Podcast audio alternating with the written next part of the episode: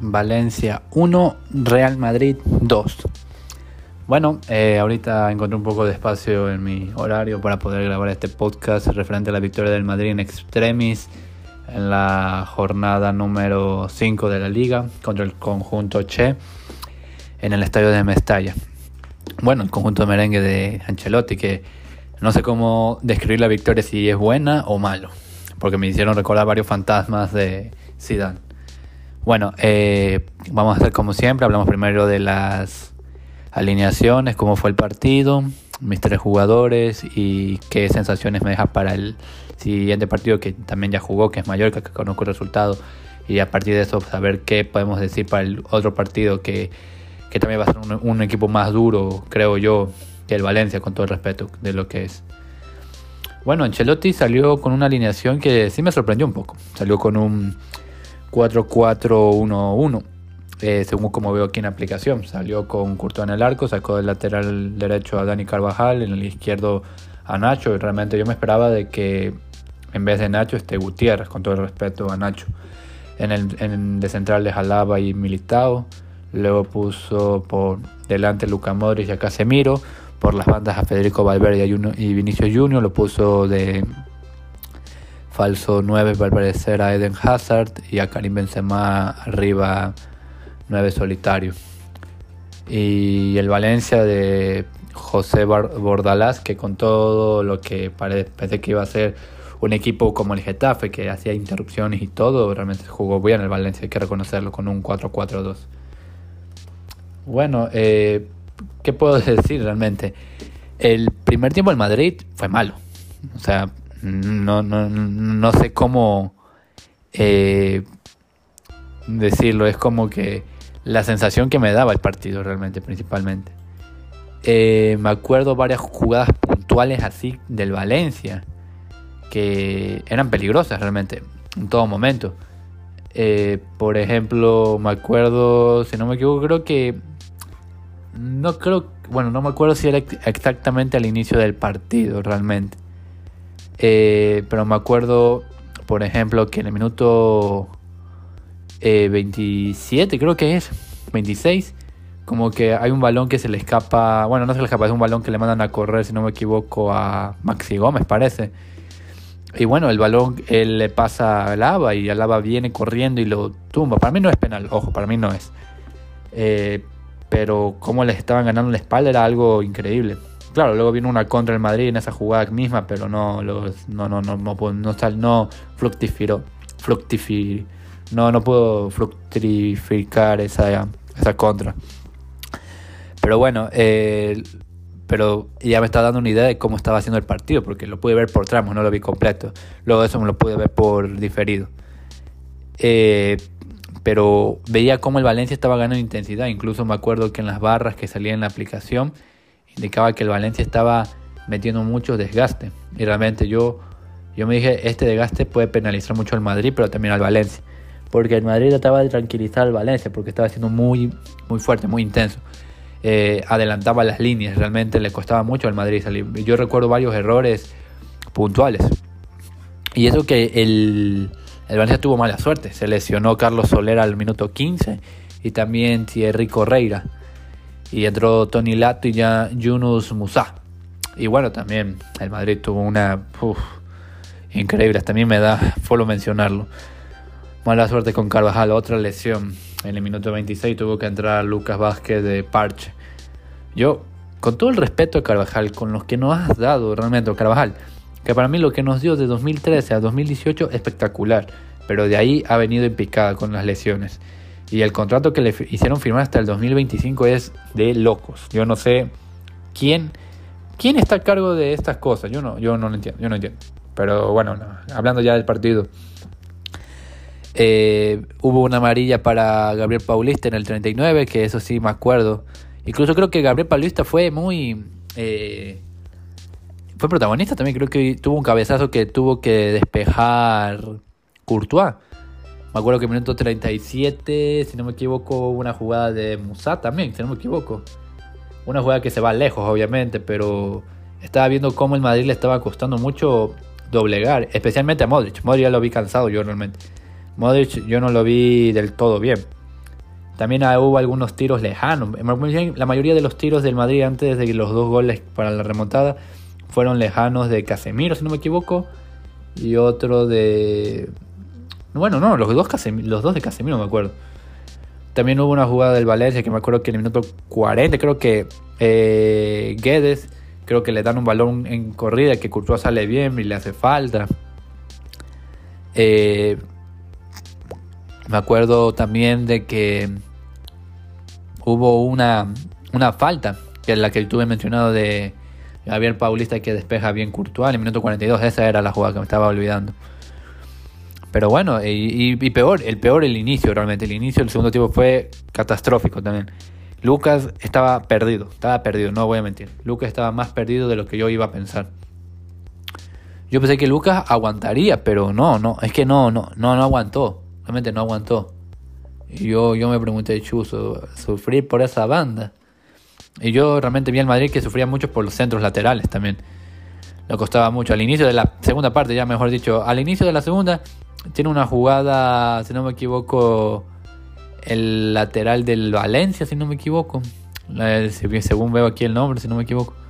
Sale Demir Fulquier, que tuvo una jugada así, pero una jugada que se llama a Lucas de una forma que yo no entendí por qué. Eh, también hubo en el 50 una jugada de oro. Yo no sé, Gonzalo Guedes que tuvo ahí el 1 0, era increíble.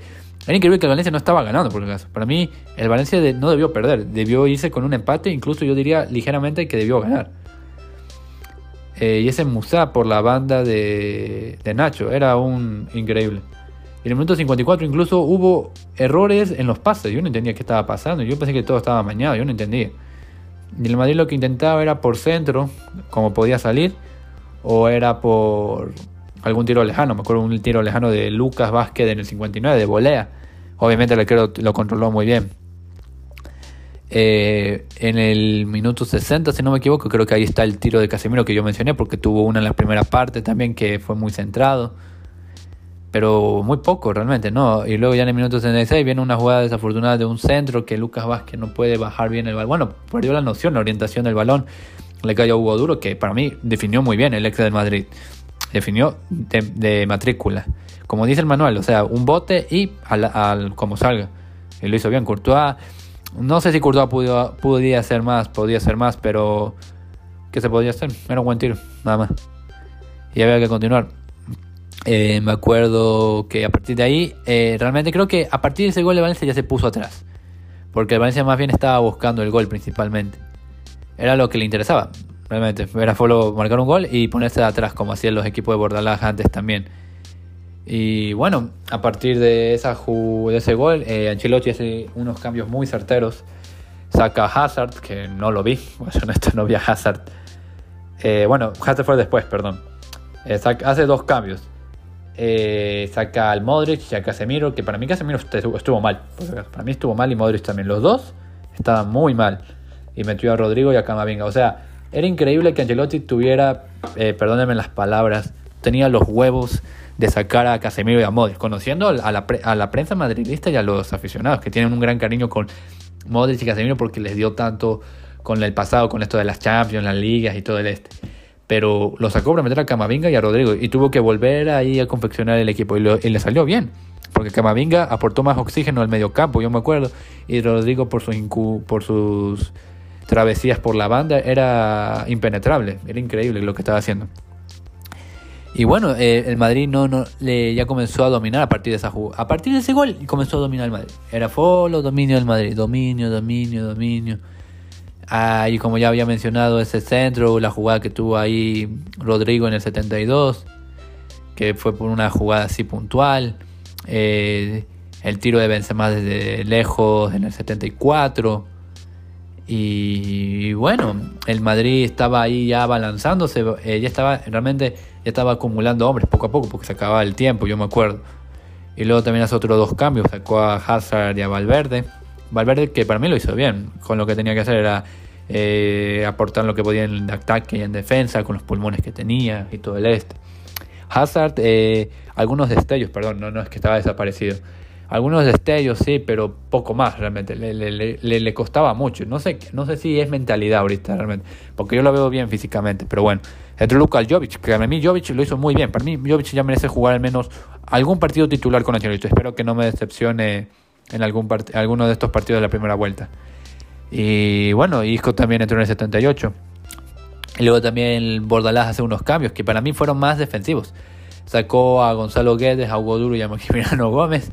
Y marcó a Uros Rasic, Marcos de Sousa y a Helder Costa. O sea, eh, yo, yo sigo pensando de que obviamente quería defender el resultado porque eh, eh, más o menos tenía que tratar de aguantar y aprovechar las contras, pero no, no, no pudo, realmente no le salía. En el 81 hizo una falta a Rodrigo y ahí estuvo una María para él. Y bueno, ya, los cinco últimos minutos yo ya sentía una mística, sentía como que en el aire, ay, este, seguro vamos a ganar en el último minuto como hicimos contra el Inter. Y de carambola fue así. Vinicius con un tiro de primera que le da un pase a Karim Benzema que se desvía, si no me equivoco, en un jugador de Valencia, si no me equivoco, creo que era, era eh, ¿cómo se llama? Yusuf Musa, tal vez, no me acuerdo, era un negro, eso sí me acuerdo, o mal al derete, tal vez. No estoy seguro, pero a, uno, a uno estoy seguro que sí se le fue, eh, fue desviado el balón. Y bueno, era la locura, el uno a uno y todo. Y yo me dije, ya, con esto estamos tranquilos, porque tampoco que el, Atlético estaba haciendo maravillas o el Barça. Pero luego viene la locura con un, un centro certero de Vinicius a Benzema, que el arquero sale mal. Ojo, el arquero salió muy mal. Creo que incluso en la jugada se puede ver como que Gabriel Paulista está... Le se baja la cabeza, no cabecea, porque cabecea solo. Benzema era raro. Y luego como, bueno, con el hombro pareciera. Y luego veo como que que escuchó el grito paulista porque el arquero salía y no cabeció por eso. Y ahí quedó el 1 a 2 que daba la vuelta del partido.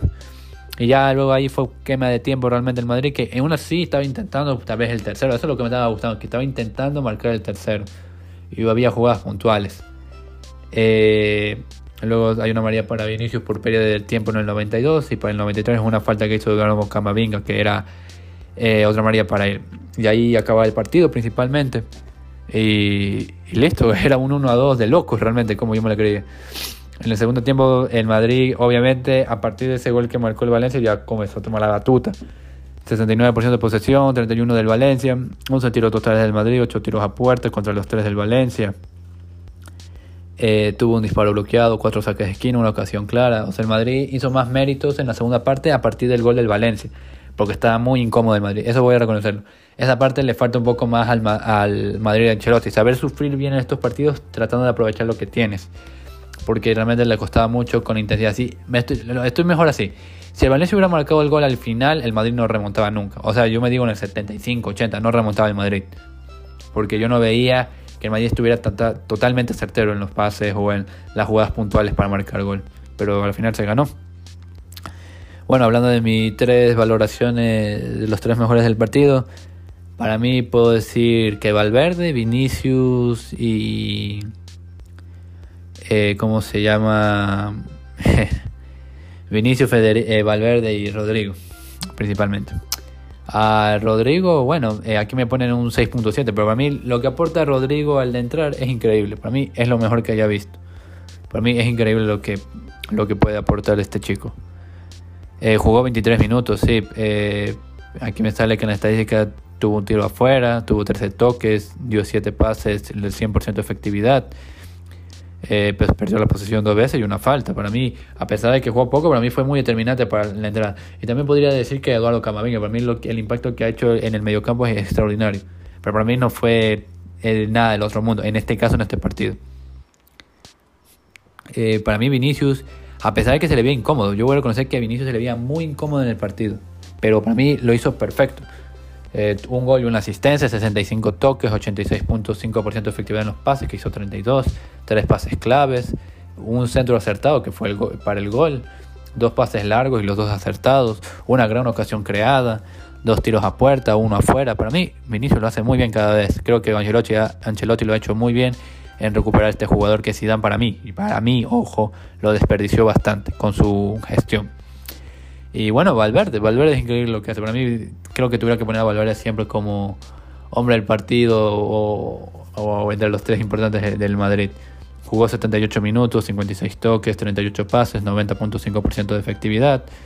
Eh, es un tiro a puerta, tuvo un disparo bloqueado, ganó tres duelos en el suelo de los cuatro que tuvo, un duelo aéreo ganado de los, de los, del uno que tuvo, eh, usa un despeje, una intercepción, dos entradas. Para mí lo que hace Valverde es increíble por su zona, por cómo lo hace. Te defiende, ataca con uñas y dientes siempre.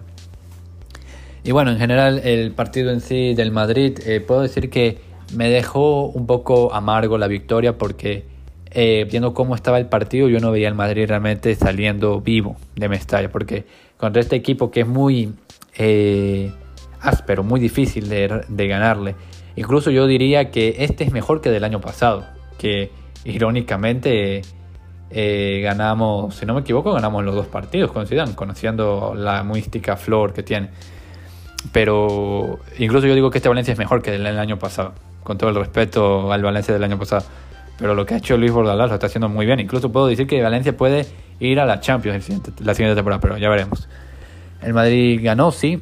Eh, me deja ese sabor de que tienen que mm, tratar de manejar mejor los partidos. Creo que Ancelotti tiene que tocarse en eso porque ya pasó lo mismo con Celta de Vigo y también en algunos tramos contra el, el Inter. Entonces espero que pueda mejorar esa parte del Real Madrid para evitar sorpresas en las próximas jornadas o cuando llegue ya los siguientes partidos. bueno, esa sería principalmente mi opinión de cómo sería eh, lo que pasó en este partido y lo que nos deja como madridistas para los siguientes. Y bueno, eso es todo. Espero que les haya gustado y nos vemos en un próximo podcast. Hala Madrid.